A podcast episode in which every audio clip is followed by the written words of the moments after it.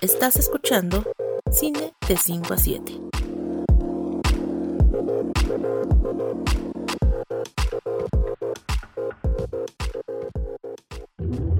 En 1997 llegó a las salas de cine una película que no solo rompería con los récords de taquilla de la época, también marcaría un antes y un después en lo que un blockbuster debía ser.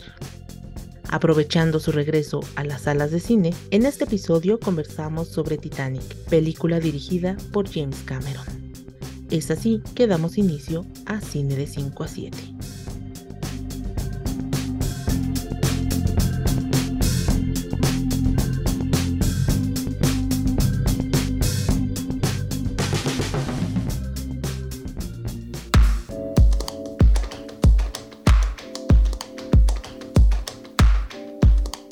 Hola a todos, bienvenidos a Cine de 5 a 7. Yo soy Saraí Rosas y me acompaña Monse López Lugo.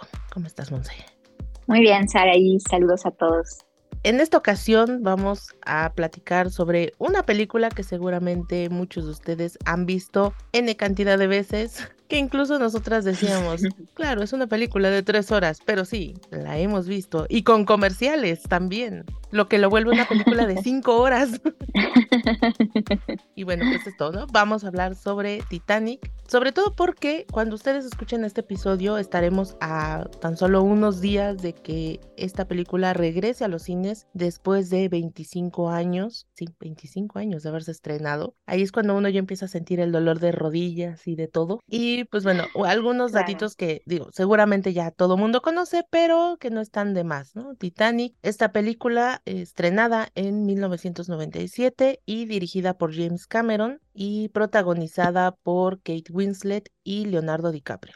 Y mucha otra gente más, pero que aquí los importantes en realidad son ellos. Totalmente. Sí, fueron el hit de los noventas. Oh, sí. Primera pregunta. ¿La viste en el cine? No, ¿tú crees?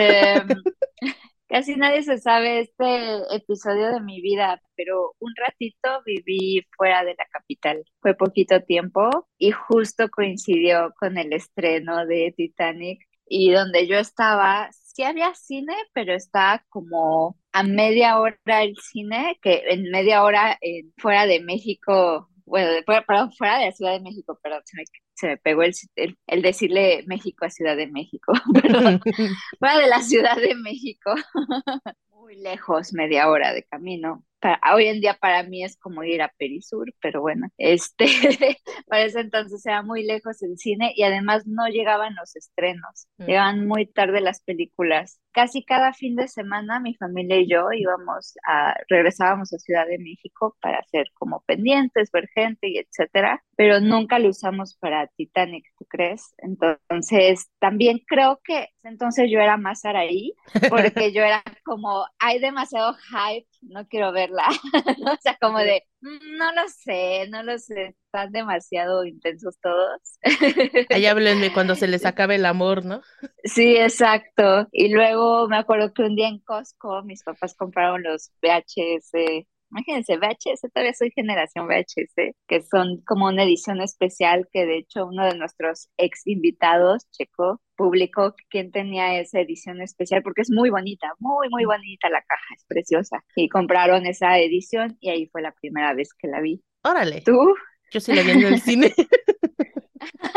wow, quiero saber esa experiencia, por favor. Ay, una locura. Yo me acuerdo que, o sea, estamos hablando de una época en la que los estrenos te enterabas de ellos en buena medida por los periódicos, o sea, Qué anacrónico se está volviendo esto. Bueno, las carteleras que estaban en los periódicos, ¿no? Te daban ahí medio información, ¿no? Y a veces te ponían algunos comerciales en televisión y si veías una película antes, te pasaban a lo mejor como ahora, ¿no? Los trailers. Pero realmente la información que tenía sobre la película pues no era tanta, ¿no? En ese entonces creo que yo estaba un poco obsesionada con el tema Titanic porque me parecía como una cosa tan grande. Es decir, todos los años sobre todo como en las noticias, o había programas especiales que hablaban sobre, sobre la tragedia y todo lo que había pasado. Entonces a mí me daba mucha curiosidad, es decir, yo ya sabía qué había pasado con el Titanic, me conocía toda la historia, entonces me daba mucha curiosidad la manera en cómo se iba a contar esta película, porque también para ese momento ya había un montón de películas previas que hablaban sobre esto, entonces pues sí había como un poco el qué van a hacer, ¿no? ¿Qué van a contar que esas otras películas no hayan contado? Entonces yo me acuerdo perfecto que una de mis primas fue a verla antes y, y era como la conversación del momento, era ya vi Titanic, ¿no? Y todo el mundo, uy, ¿qué tal está? ¿No? O sea, había tanta expectación sobre esa película porque te decían, es la cosa más grande que ha pasado en el cine en, en esa época.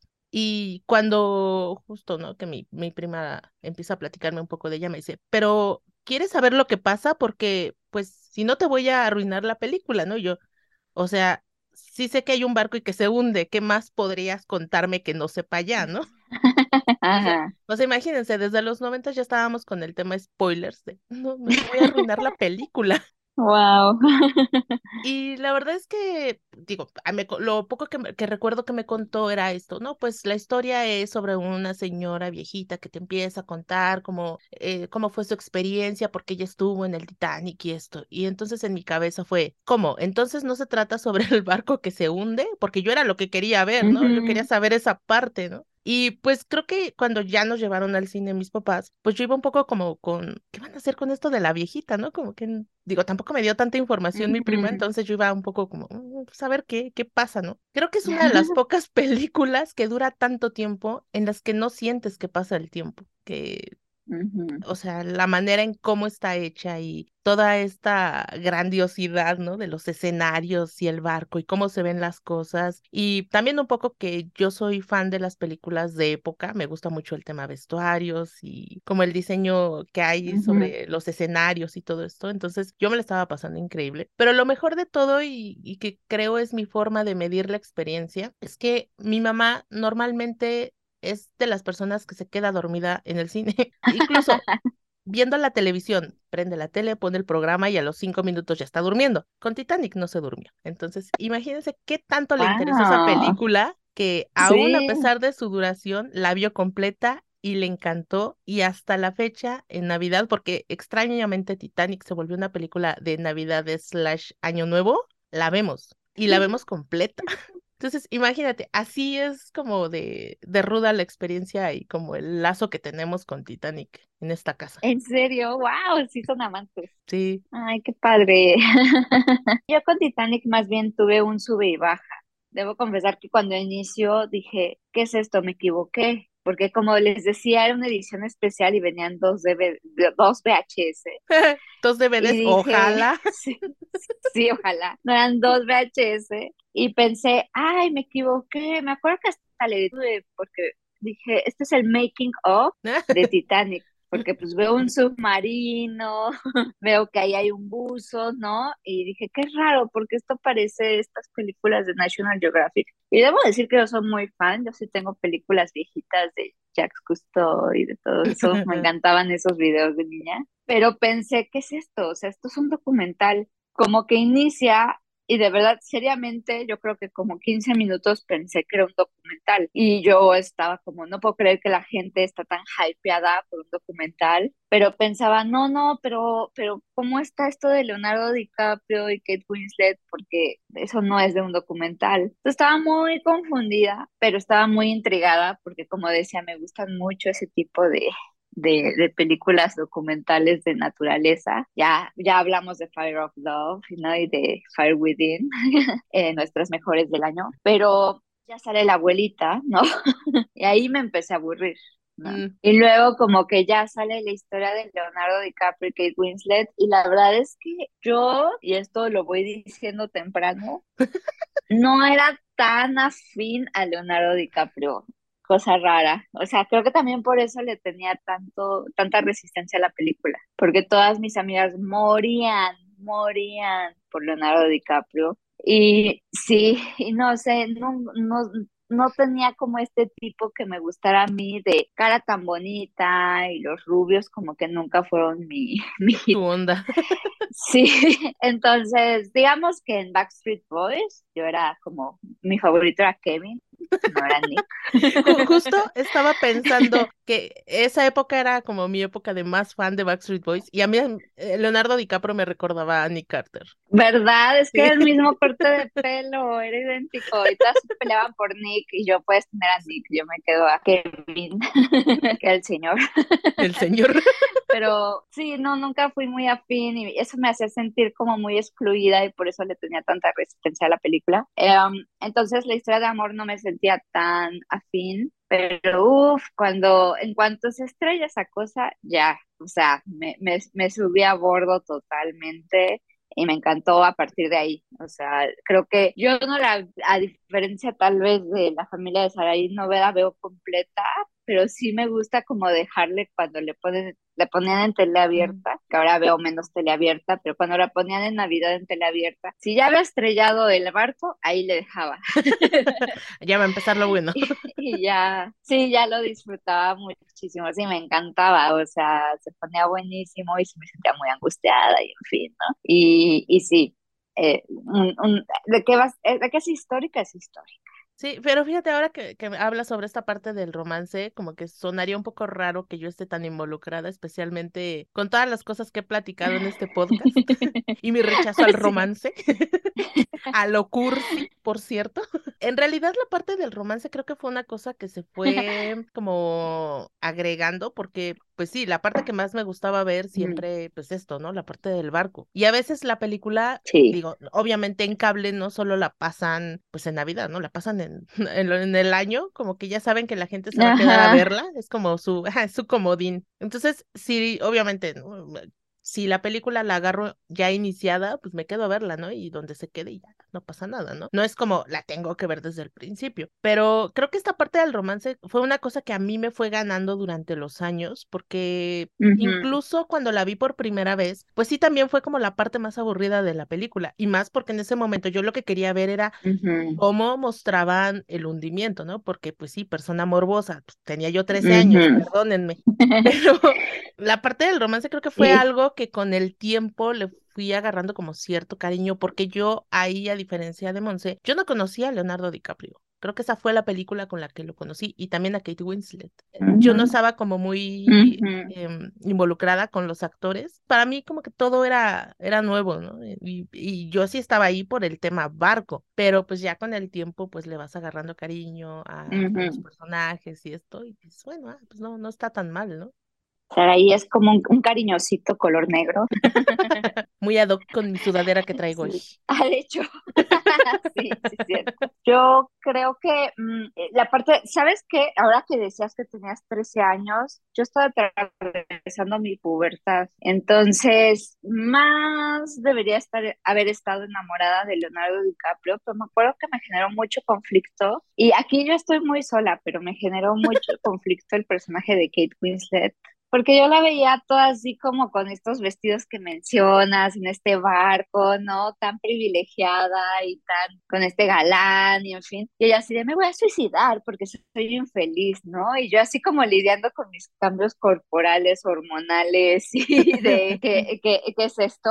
Se combinó mudanza con cambio de identidad. Entonces creo que ver a esta chava queriéndose suicidar fue para mí como de, ay, por favor, niña berrinchuda.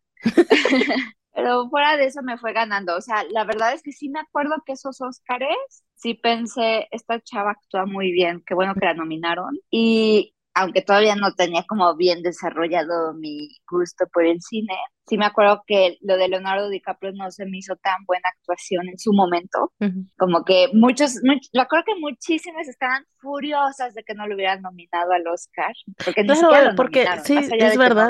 fue el único que no nominaron. Nominaron a esa película en todo, todo, todo, todo, excepto el mejor actor. Y me acuerdo todas las amigas, todas así furiosas de, no, ¿cómo que no nominaron a Leonardo DiCaprio? Y me acuerdo que yo pensaba, pues no, no actuó bien, es mal actor, hasta pensé que era mal actor. Hoy en día me ha callado la boca Leonardo DiCaprio, creo que es un excelente actor, pero no sé si a ti, a ti hubo un momento en que ya te sorprendió Leonardo DiCaprio que dijiste, oye, este no es una cara bonita, nada más es un gran actor. Pues yo creo que ya hasta que fue mucho más adulto, porque justo después de Titanic recuerdo que ya empecé a verlo en otras películas y yo sentía que todo el tiempo estaba en este papel de niño bonito y sí, lo mismo, a mí también me desesperaba esa parte y era como de, ah, creo que esto es un poco aburrido, estoy viendo como el mismo personaje en cada película. Y yo creo que fue ya hasta, pues sí, ya hasta que fue adulto. Probablemente, digo, no, no, no recuerdo alguna película que dijera, ah, esta, pero probablemente sería con pandillas de Nueva York, o una cosa así que dije, ah, mira, esto está, esto es diferente, ¿no? Aquí está haciendo las cosas diferente.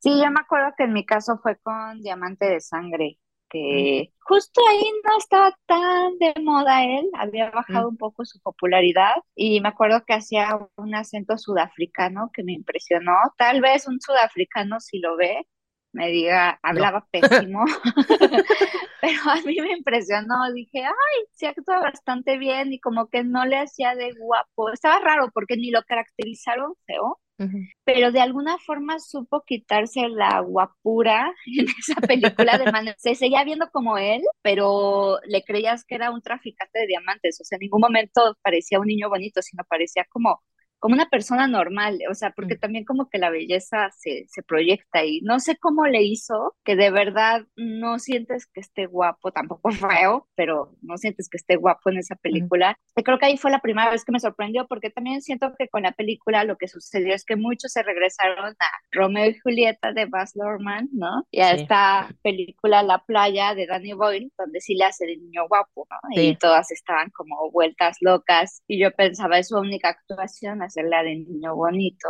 Y para mí fue muy diferente verlo en esa película. Y creo que a partir de ahí me empezó a convencer más y ya lo vi en muchas otras. Y creo que donde más me sorprendió fue en Django, se veía muy diferente. Ahora que mencionas esta de Romeo y Julieta, recuerdo que cuando supe que existía esta película y que muchas cosas se habían filmado en México, pues también de alguna manera me regresé y más porque en esa película había una canción de Garbage, que yo soy muy fan, entonces como que dije, ah, mira, Leonardo DiCaprio, México, Garbage, bueno, vamos a verla, ¿no? Y sí, esta, como este asunto de, hey, ya hizo dos Romeos y Julietas. ¿Qué pasa con este señor? que, que, no sé qué piensas tú, pero creo que, o, por lo menos si recuerdas esto, pero creo que hay un sector de la, del público que tiene como en una muy mala opinión a Titanic, como que, que incluso puede considerarla como una mala película por el hecho de ser esta historia tan básica, ¿no? El tema Romeo y Julieta. Sí, yo, yo debo confesar que yo con James Cameron tengo una gran pelea en guion. O sea, sí. Ah, suéltalo, no suéltalo. No creo que nos oiga. La verdad me ha servido mucho que saliera justo Avatar 2, porque me ha ayudado mucho a como oír diferentes opiniones, tanto de público, bueno, audiencia, como también de otros críticos. Y creo que me han dado, me han hecho darme cuenta este año 2023 que yo le pongo mucho peso al argumento y al diálogo y no tiene que ser necesariamente solo el cine eso. Y me, me, agrada conocerme más a mí misma y darme cuenta que no es que sean malas películas, es que tal vez yo le pongo esta importancia a las historias, porque lo que más me gusta del cine es las historias y hay quien le gusta más la experiencia per se. Y, y ninguno está mal, porque pues al fin al final lo que he dicho, el cine es una herramienta de reflejo. Y creo que en Titanic sí me sentía como un poco, sí, o sea, era Romeo y Julieta, la sentía un poco predecible, no tan predecible como Avatar 1. Avatar 1 sí yo estaba furiosa. Debo confesar que sí fui de esas personas que no le encantó Avatar 1 y que mucha gente se saca de onda, ¿no? O sea, se quedan como, ¿de qué hablan? O sea, ¿o ¿qué es lo malo que ven en Avatar 1 como para estar insatisfechos? Si está padrísima, los efectos especiales, la naturaleza, en fin pero para mí fue decepcionante que llevaba 10 minutos la película y yo ya sabía que iba a acabar. dije, es tan evidente lo que va a pasar que ya me aburrí y quedarme en ese asiento tres horas para algo que yo ya sabía que iba a pasar fue muy cansado para mí y me decepcionó muchísimo porque además justo me habían elevado las expectativas de Avatar altísimo y era mi mismo temor con Titanic. Pero creo que con Titanic me sentí un poco mejor porque aunque el guion está algo básico, sí tiene algunas joyitas en cuanto a la narrativa que me parecen muy interesantes y que tal vez, por ejemplo, el famoso final, que creo que ya no es ningún spoiler. No, bueno. No fue algo, sí, no fue algo que yo esperara creo que sí fue un tanto revolucionario. Hoy en día lo ponemos como burla, ya se volvió un meme porque no tiene lógica, pero fue diferente. Entonces le aplaudo el valor a James Cameron de haber hecho algo diferente, aunque tampoco le salió. y todos lo siguen molestando hasta la fecha con que Jack sí cabía en esa puerta. e incluso en Mythbusters, que es un mm. programa de unos que, que, rompen mitos, hicieron una recreación de la inundación del Titanic con la puerta con las mismas medidas, con alguien del mismo peso de Rose, con alguien del mismo peso de Jack. Y la conclusión fue que Jack sí cabía en la puerta. me, me, encanta esa discusión porque Leonardo DiCaprio creo que no ha querido responder la pregunta. James Cameron se la pasa diciendo no, no cabía. Y Kate Winslet ha dicho, claro que sí cabía. sí, es ay, por Dios, pero bueno, fue diferente, eso lo, lo aplaudo. No, no entendí por qué la viejita aventó su collar, no, es cierto. O sí entendí que era una metáfora y en fin, ¿no? pero dije, ay, por Dios, señora, tiene nietos, venda eso y ayúdele a los nietos. Oiga, sí. Sí, oye, pues, o sea, el patrimonio, por favor, o sea, pero en el futuro. ese romance. Ajá, son las cosas medio románticas que se me hace medio chisi, así de, ay, a tirar el collar en el mar porque es muy simbólico y en fin, es como, eh, no me la compro, o sea, son cositas que no me compro, pero una maravilla tecnológica es una maravilla tecnológica y creo que eso se tiene que aplaudir.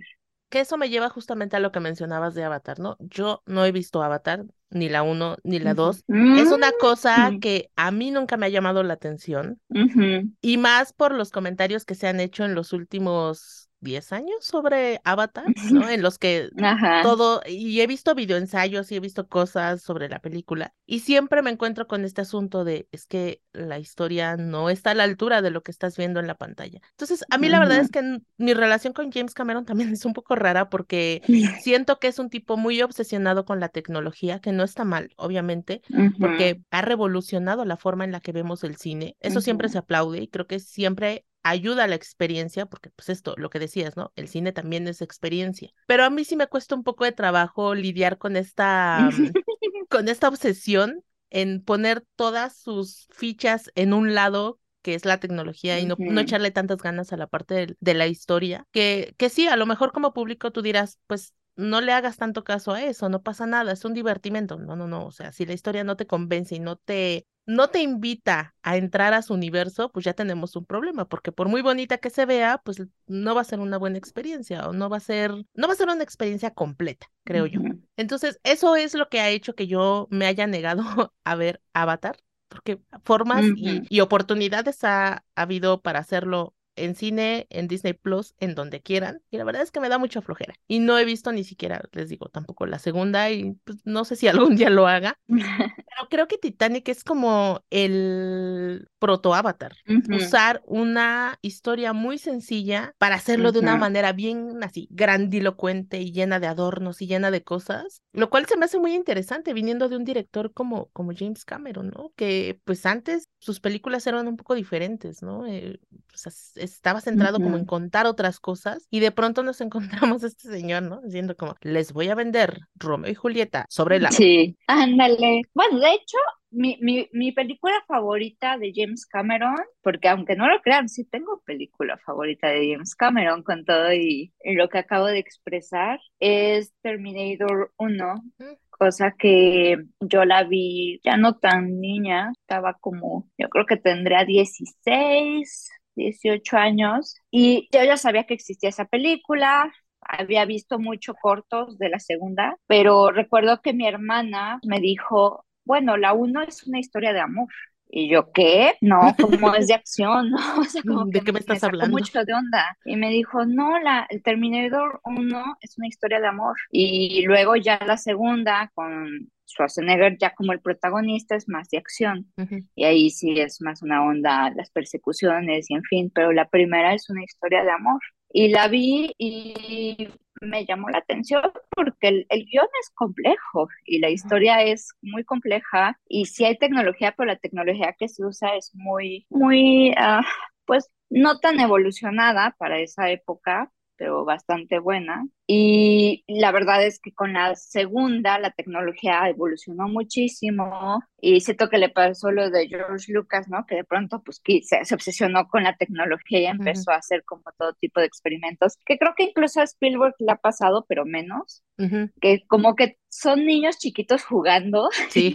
como a los dinosaurios y con los juguetes, y les empiezan a dar más tecnología o juguetes más padres y entonces quieren jugar más con esos juguetes y de pronto como que el guion lo empiezan a olvidar un poco, pero la tecnología eh, avanza de una manera increíble, que de nuevo, repito, no está mal, pero bueno, habemos gustos, ¿no? Y cosas que nos que le damos como mayor énfasis. A mí con Avatar lo que me sucedió, por ejemplo, es que me decían, pero, pero tiene mucha imaginación. Y justo Avatar salió en una época en que yo estaba viendo mucho anime ya hoy en día no veo casi nada, no, no soy nada otaku, pero estaba yo viendo muchísimo anime, estaba viendo Evangelion, estaba viendo como muchos animes que tenían una imaginación impresionante. Ya me estaba metiendo en Miyazaki incluso, ¿no? Y en animes que no eran tan conocidos, pero que yo decía, eh, no han visto un anime, ese tiene más imaginación que Avatar, o sea, ahí impresionante lo que se les ocurre a estas personas y creo que eso fue como un poco mi conflicto, pero pero sí ha ido cambiando y evolucionando James Cameron de una forma en que pues, no se le puede cuestionar lo técnico y, la, y, que, y que ha hecho historia en ese sentido, ¿no? Y que conoce la taquilla. Claro. Pero bueno, no, no, sé si quieras que continuemos esta, este debate y este análisis tan interesante, regresando un poco más hacia Titanic después de un corte. Muy bien. Ahora volvemos.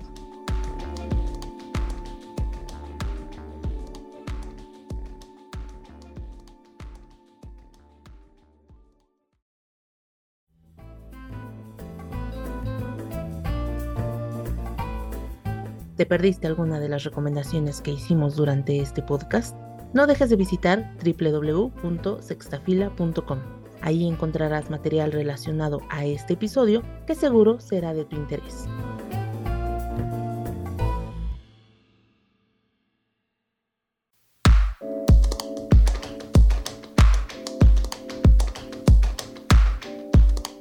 Estamos de vuelta y pues sí, volviendo un poco a Titanic. Em, yo no sé si en los últimos 25 años esta relación que la gente ha tenido con la película se ha ido modificando o ha ido pasando por distintas etapas. Y esto lo cuento un poco como experiencia personal porque si bien es cierto lo que decía hace un rato de tengo una relación como muy cercana con la película por el tema familia, la verdad es que también llegó un punto en el que yo decía, esta película aburrida, ¿no? Y me negaba un poco a verla, que fue como el adolescencia de mi cinefilia, en la que estaba yo más interesada en ver otras cosas. Y también en los últimos años, justo volviendo a ver la película, sobre todo pues como a finales de cada año, he tratado de ponerle atención como a otros detalles, a pues, estos elementos que hay en la película y de pronto digo, bueno, es que no está tan mal, pero creo que sí tiene que ver con una experiencia, ¿no? Lo que mencionábamos. Pero sí empiezas como a revalorar, o al menos es lo que me ha pasado, como a revalorar un poco la película, pero no sé, no sé qué pienses tú en este sentido de si justo el, el cariño o el fanatismo que pueda haber alrededor de la película, pues también haya pasado como por estos distintos etapas para la gente en la que de pronto la aman, luego la odian y luego ya no saben. Sí, totalmente de acuerdo contigo. Yo creo que yo misma la aprecio más hoy en día, Titanic, que cuando la vi, porque puede sonar a, bueno, está otra vez Monse diciendo que no le gustó una película. No, creo que de hecho con el tiempo me gusta cada vez más Titanic y la valoro más y la veo como una pieza histórica similar al nivel de lo que el viento se llevó, en donde creo que no ha habido algo similar a Titanic desde Titanic. Ha visto como fenómenos como Harry Potter, como Avengers, pero son en varias partes, ¿no? Más similar a Star Wars y este hit donde pues tienes tus favoritas, como son varias partes, y a alguien le va a gustar más la Orden de Fénix que El prisionero de Azkaban o al revés, que es como una sola pieza que generó un hitazo donde la gente vuelve a ir a las salas, vuelve a ver la película, compra merch. Eh, mucha gente se casó con la canción de Titanic. Eso me da mucha risa. Los actores hicieron una carrera larga, ¿no? A partir de esta, de esta pieza similar justamente a los actores de lo que el viento se llevó. Me cuesta mucho imaginar o tratar de pensar en una película que haya logrado lo mismo, porque si bien Avatar logró romper, romper la taquilla, algo que justo mencionaban en Filmsteria es que difícilmente ves a alguien con merch de Avatar, ahora que volvió a salir, sí, pero hace un año que tuvieras a alguien como con el póster o la mochila o algo por el estilo, a diferencia de Star Wars, pues no, o que realmente sí regresaran a ver la película, usaran quotes o incluso hubiera memes o lo que ustedes quieran, no, no hay de eso de Avatar, ¿no? Y Titanic sí veo que es como todo un hit Sí, justo ahora que mencionabas los memes, creo que en esta época de internet, redes sociales, como que tenemos una relación tan estrecha en nuestra vida cotidiana, sabes que algo tiene un peso o una importancia cultural si se vuelve meme. Yo no he visto memes de Avatar. No. Pero de Titanic sí, y de Titanic hay un montón. Sí, sí, y de hecho yo que estoy mucho con alumnos en sus veintes, eh, ninguno de ellos les impactó Titanic de la forma en que a Saraí y a mí, eh, a nuestra generación, les impactó, pero lo ubican, o sea, saben perfecto de qué va, qué es, de qué trata, ¿no? Es, es, es una pieza histórica, ¿sabes? Y creo que la identifican muy, muy, muy bien, porque pues alguna vez de niños la, se las puso sus papás, ¿no? Tal vez tienen ya nuestra edad. bueno, no, no nuestra edad, pero aproximada. Y creo que esa es la gran diferencia, que creo que la historia le ha dado como mayor reconocimiento y yo misma también le he dado mayor reconocimiento. Yo creo que incluso ahora, si le pusieran la tele y está Titanic, no necesariamente le adelantaría cuando el árbol, el árbol, el barco se hunde. no sé qué me pasó. cuando el barco se hunde. Esa versión no, la conozco. sí. la nueva secuela y precuela. No, y aparte ha habido rumores. Ah, que por cierto, eh, dato curioso, yo conocí el barco. ¿En serio? Eh, justo, sí, sí, sí. Órale. Sí, mi hermana estaba viviendo en ese entonces en Tijuana, o sea, años después, y el, eh, para que no sepa, el barco se construyó ahí en la costa este, Rosarito, ¿no? Si no mal sí, exactamente. Y un día me llevó y pues ya, conocí el barco por fuera y por dentro. Órale, ¿y no, te, no tienes fotos de eso? No, no sé, mm. seguramente por ahí deben estar. Creo que saqué más de Disney. bueno, no te culpo. sí, porque pues la visitaba en Tijuana, pero nos íbamos a San Diego y a California, bueno, a, sí, a California, pero sí recuerdo que me llegó al barco y, fue muy interesante y comimos langosta, muy rico. Por cierto. sí, sí, muy recomendable, pero ya no está el barco. No, ya no. Qué lástima. No, pues tremendo barcote que se construyeron. Que mira, ahora que esto que mencionas sobre la relación que pues los veinteañeros tengan con la película, me interesa saber quiénes van a ir a ver la película El Restreno.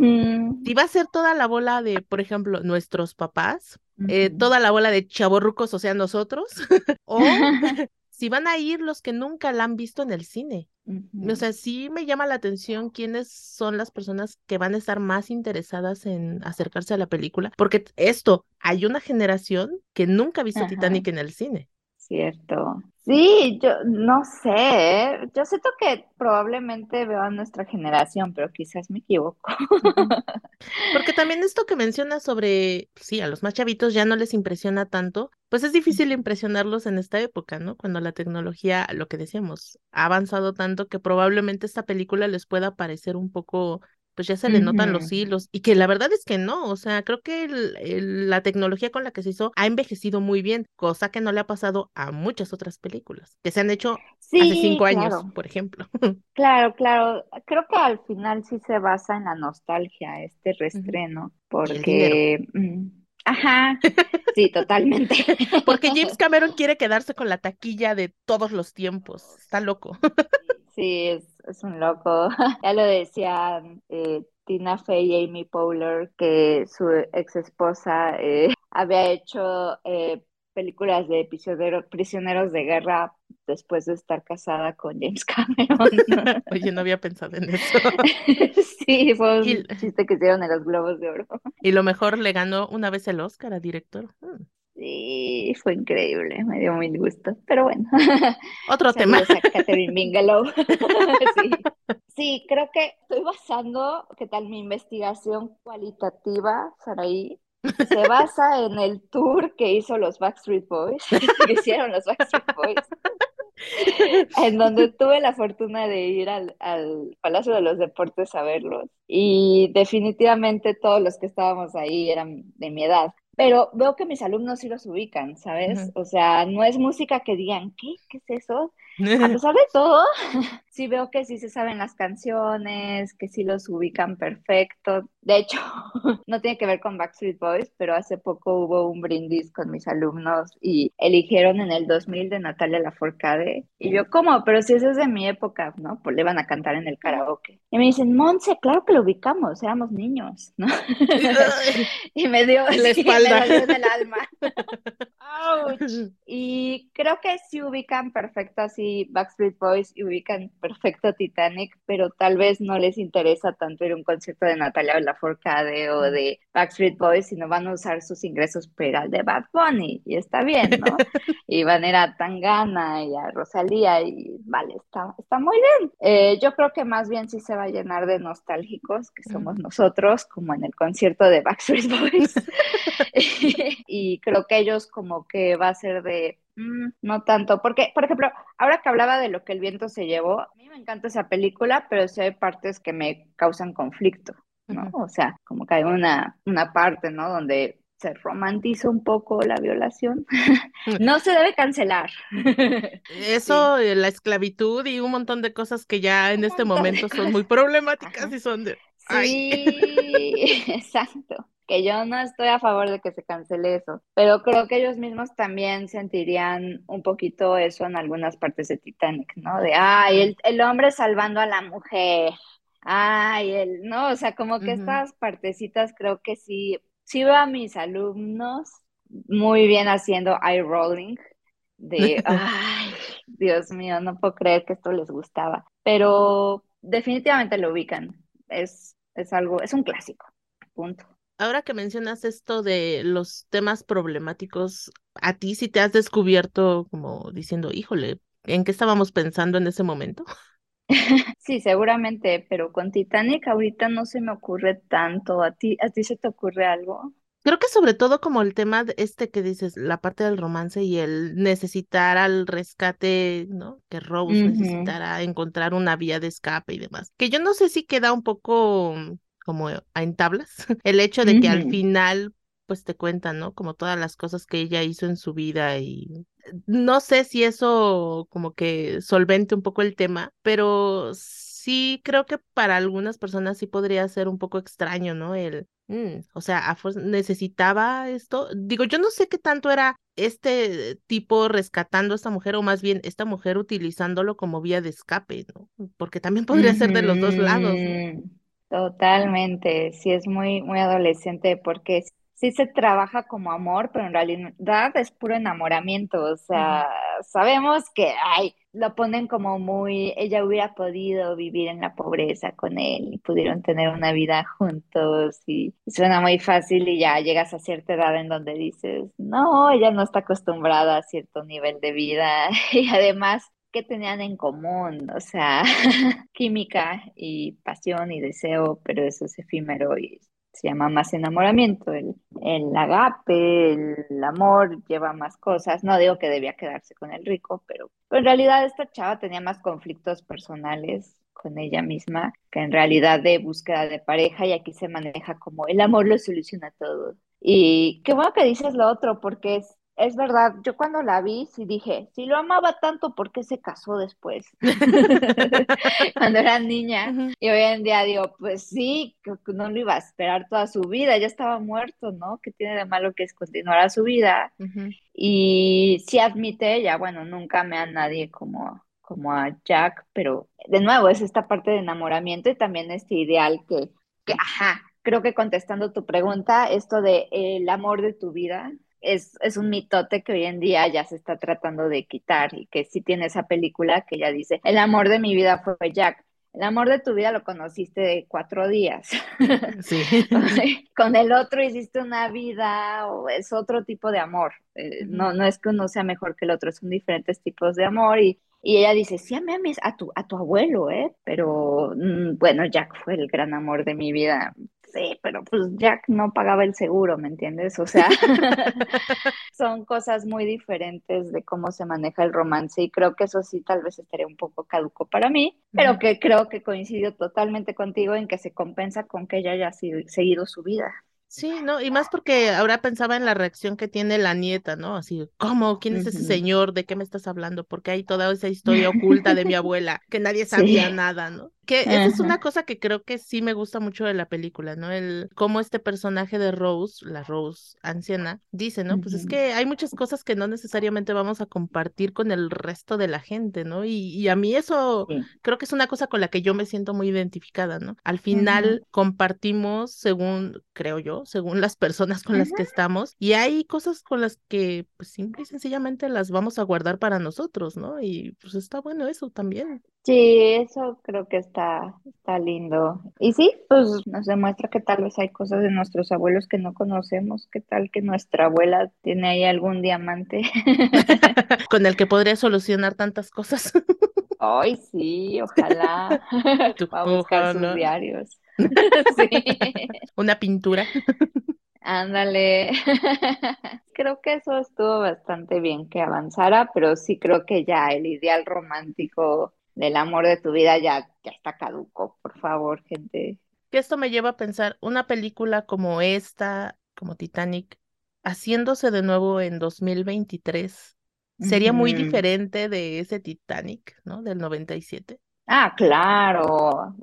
O sea, ¿cuántas razas vemos diferentes ahora ahí en Titanic? Una, todos son güeros, ¿no? Hasta el pobre es güerito ojiazul, o sea, ahí ya no hay inclusión, todos son heterosexuales, todos, o sea, sí creo que ahora lo harían tal vez más forzado y no sé si eso me encantaría, pero porque muchas veces ven estadísticas más que otra cosa. Entonces sí veo así como, no, como que Jack ahora es mexicano y Rose afroamericana.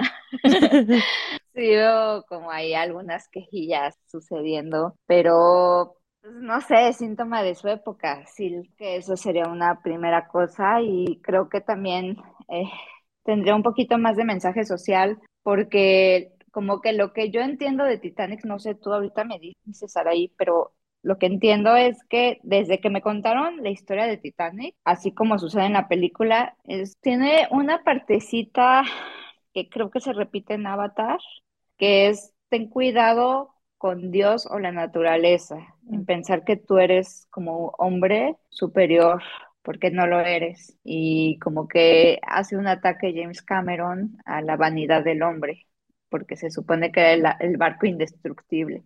Y si hay diálogos de eso, ¿no? De, oye, ¿por qué no hay botes salvavidas? Y eso es, sí sucedió en la realidad. Sí. Que ellos decían, no hay botes salvavidas porque pues, es indestructible, no se va, no le va a pasar nada al barco. Y por eso murió tanta gente, porque de verdad pensaban que era indestructible. Y decían, ni Dios lo va a destruir. Un poquito religioso en Titanic y un poquito más de naturaleza en Avatar, pero creo que ese mensaje social no sé si se mantendrá hoy en día o iría cambiando. No sé, ¿tú qué piensas? Creo yo que incluso este, eh, esta crítica como al tema clases sociales incluso podría incrementarse, porque, digo, Titanic tiene esto, ¿no? Digo, yo de Avatar no, no podría hablar, pero de Titanic, pues el solo hecho de que te muestren, ¿no? Que buena parte de las personas que se salvaron fueron personas de primera clase o que viajaban en primera clase, ¿no? La manera en cómo no dejaron pasar, ¿no? A, a, la gente de clases más inferiores, que, que también he leído mucho sobre esto y que dicen que pues esto no fue como pasó así, ¿no? Que es decir, no es que los encerraran y esto. O sea que también James Cameron también ahí se tomó como muchas libertades creativas, comillas, para mostrar justamente esto, ¿no? El cómo se trataba a personas que viajaban en otras clases, ¿no? Es decir, el enfrentamiento eterno, ricos contra pobres, ¿no? Y creo que en esta época en donde ya tenemos como más normalizado cuestionarnos este tipo de, de situaciones, probablemente la película sería mucho más crítica, ¿no? Sobre este tipo de cosas. Sí, de acuerdo contigo. Y de hecho hasta veo una Rose más aguerrida, así como, yo puedo sola. Quítate, no me estés molestando. Sí, rescatando a Jack. que también hay un realismo, o sea, no tengo problema en que todos sean blancos en ese barco porque pues así era la época, ¿no? Eran los que podían viajar en ese barco. No, no tengo como, ¿dónde está mi cuota, no? De, de mexicanos. No, no, no, pero sí tienes razón, no había pensado en eso. También creo que lo de clases sociales podría pasar, porque, ajá, según yo no había botes y barcos, bueno, no había chalecos y cosas así, más por lo indestructible que por los pobres no importan. Y creo que sí, lo, ahí lo se dio sus permisillos este James Cameron. Sí, no, no sé cómo sería esa película, digamos, pensada en Titanic 2023 pero sí me imagino que tendría que ser pues esto más ah, aterrizada como al tema social, al tema, pues sí, ¿no? Que se vivía dentro de los pasajeros y no tanto al espectáculo del macabro de un barco hundiéndose y gente muriendo de forma muy horrible. Porque también estoy, ¿cuántas veces ya se ha contado esta película, no? Yo no recordaba justo hasta hace un ratito que yo misma hice un post hace varios años para el blog en el que hablo sobre las diferentes películas de Titanic y me puse a contarlas y son 11, por lo menos las que yo enumeré en ese post. Ay, sí vi ese post en tu blog. Muy bueno. Gracias. y por ejemplo, uno de los que a mí me llamó más la atención cuando empecé a investigar como datos sobre ese post fue esta película que se hizo básicamente como a las dos semanas de que se hundió el barco, ¿no? Dijeron, ah, mira, está buena esta historia. Bueno, y no, no, o sea, no solo la hicieron en tiempo récord, sino también que la protagonizó una de las pasajeras que sobrevivió. O sea, si uno piensa que el morbo es más de esta época, no, el morbo ha existido siempre. Ah, sí, porque es morbosa la película. O sea, yo cuando dije, me gusta a partir de que se, de que choca, estoy diciendo básicamente, me gusta la nota roja. y me gusta ver la destrucción y todo el morbo de cómo la gente se está muriendo. O sea, tiene algo, no, no crean que lo digo desde una superioridad moral, por el contrario, ¿no? O sea, es como cuando sale todo lo sádico y, y sí, que, que por cierto, no, no, no podemos terminar el programa, Saraí, sin que te pregunte qué tal la música, porque creo que, creo que yo recuerdo que la vi y dije, bueno, pero la música sí está increíble, y eso al contrario me fue decreciendo, así como la película iba creciendo con la época, para mí la música sí digo, ay Dios, qué música tan cursi, Dios mío. Yo primero voy a decir, yo no soy fan de Celine Dion. Me gustan dos o tres canciones, pero creo que sí, esta canción que hizo para la película, ¿no? My Heart Will Go On, ha sido tan explotada que yo la verdad es que la oigo y es no. Le das next. Y más porque, a ver, nosotras que vivimos en México y seguramente muchos otros países de Latinoamérica que nos escuchen, que primero, gracias por escucharnos. Y la segunda es, si tienen esta tradición de las quinceañeras o de estas fiestas de adolescentes, ¿no? En sus cumpleaños, era canción de quinceañera. Entonces también era como, sí ya, por favor, bueno, hasta de boda, ¿no? ya, oh, basta, basta con My Heart Will Go On. Sí, no, harto muchísimo. Y creo que eso no me parece, no me pasó, por ejemplo, una canción cursi, cursi, cursi que me encanta es la del guardaespaldas de Whitney Houston. y te juro que si voy escuchando así las de clásicos, el fonógrafo y ponen esa, no le cambio, o sea, hasta creo que canto. Por la de Celine Dion, sí, como dices, así de, o sea, creo que ya ni la programan casi. No, bueno, es que esas las están pasando en Universal Stereo. Sí, tienes razón. Que para quien no sepa, es una estación que pone puros clásicos y ya hoy en día están mis Backstreet Boys ahí. qué, qué horror. Qué triste. Pero ya les pasará a ustedes con Bad Bunny. Exacto, como dice el abuelo Simpson, pero ya me pasó y te va a pasar a ti. Yo no sabía esta historia, que también fue algo que leí o vi en algún video recientemente, que a James Cameron no le había gustado la canción, pero que en algún momento como que lo convencieron o una cosa así para que no, que sí la utilizara y que a partir de My Heart Will Go On fue que empezaron a construir como los leitmotiv de toda la banda Mm. sonora. Entonces sí fue. Ujú, Sí, oh. sí, porque siempre está esa como ah, Ujú. ah, así como de Pocahontas y yo Karaoke en cine de 5 a 7. sí. A veces sí me pesa mucho la, la música cuando siento que este es un momento romántico, hay que poner esa musiquita, ¿no? Y digo, ay, no tan, no tan obvia, no me gusta cuando es tan obvia la música conmigo. Y, eso que no soy tan, vaya, siento que no tengo el oído tan desarrollado, pero sí a veces me, me taladra un poco la cabeza. Creo que para ahora sí ir cerrando, tú ya medio lo comentabas hace un rato, pero ¿te vas a ir al reestreno? ¿La vas a ir a ver? Si no tengo nada mejor que hacer, porque se está cruzando con los estrenos pendientes que hay de las películas que no se estrenaron por los premios. Usualmente esas películas en Estados Unidos se estrenan por ahí de noviembre, diciembre, pero en México son en enero y febrero Para que te dé tiempo de verlas antes de los Oscars. Entonces todavía tengo ahí pendiente Babylon, tengo como pendientes algunas películas como Huesera que nos recomendó. Saraí Uy, sí. que tengo más urgencia por ver en la sala de cine. Pero si en una de esas, pues, por ejemplo, estoy con mis papás y queremos ver algo, yo creo que sí me gustaría verla. Creo que debió esperarse un poquito más a cuando precisamente no hay nada en taquilla, pero es que justo creo que en Estados Unidos ahorita no hay nada y en México ahora sí hay mucho. Yo no sé si nada más hizo el reestreno aquí en México, pero no, según yo es mundial, ¿no? Sí, fue en todo el mundo. Lo que no estoy segura y que de hecho ahorita estoy buscando es en qué mes estrenó la película originalmente, porque creo que también eso Mm. pudiera tener que ver con por qué está llegando en febrero y no en otro momento. El aniversario, claro, Ajá, claro. Sí, puede ser, quién sabe. La verdad es que creo que por eso no llegó en un momento apropiado para mí a México, pero si hubiera llegado en esos momentos de escasez, sí hubiera ido.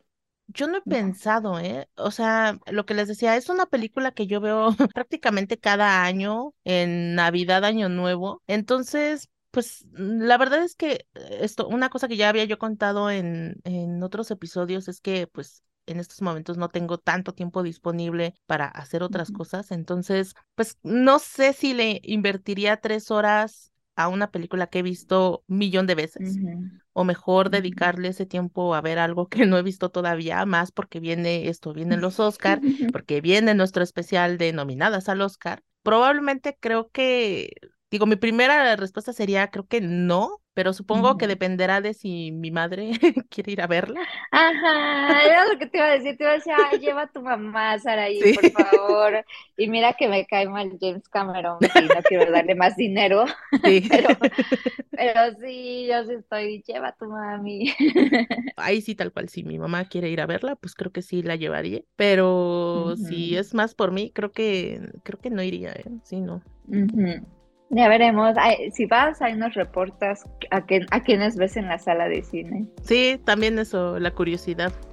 Pues este ha sido nuestra conversación sobre Titanic, en la que hablamos de muchas cosas y poco de Titanic. Sí, exacto, exacto. No, no podíamos no ponernos autobiográficas en esto. Exacto.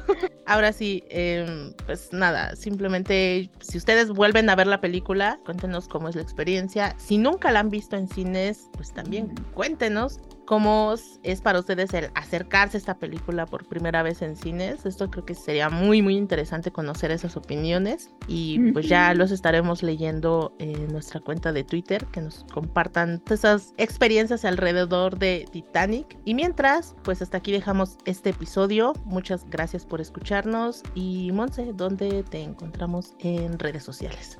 A mí me encuentran como siempre en arroba cine en el diván en Twitter y les mando un saludo muy grande y avísenos, como dice Saraí, si la ven y a quienes ven en la sala y cómo fue la experiencia para ustedes. A mí me encuentran en arroba sexta-fila. Como siempre, estos episodios también van a estar publicados en el blog de Sexta Fila y ahí les voy a compartir algunos videoensayos muy interesantes alrededor de Titanic para que pues, también se den una vuelta. Nos escuchamos en el próximo episodio. Abrazo a todos.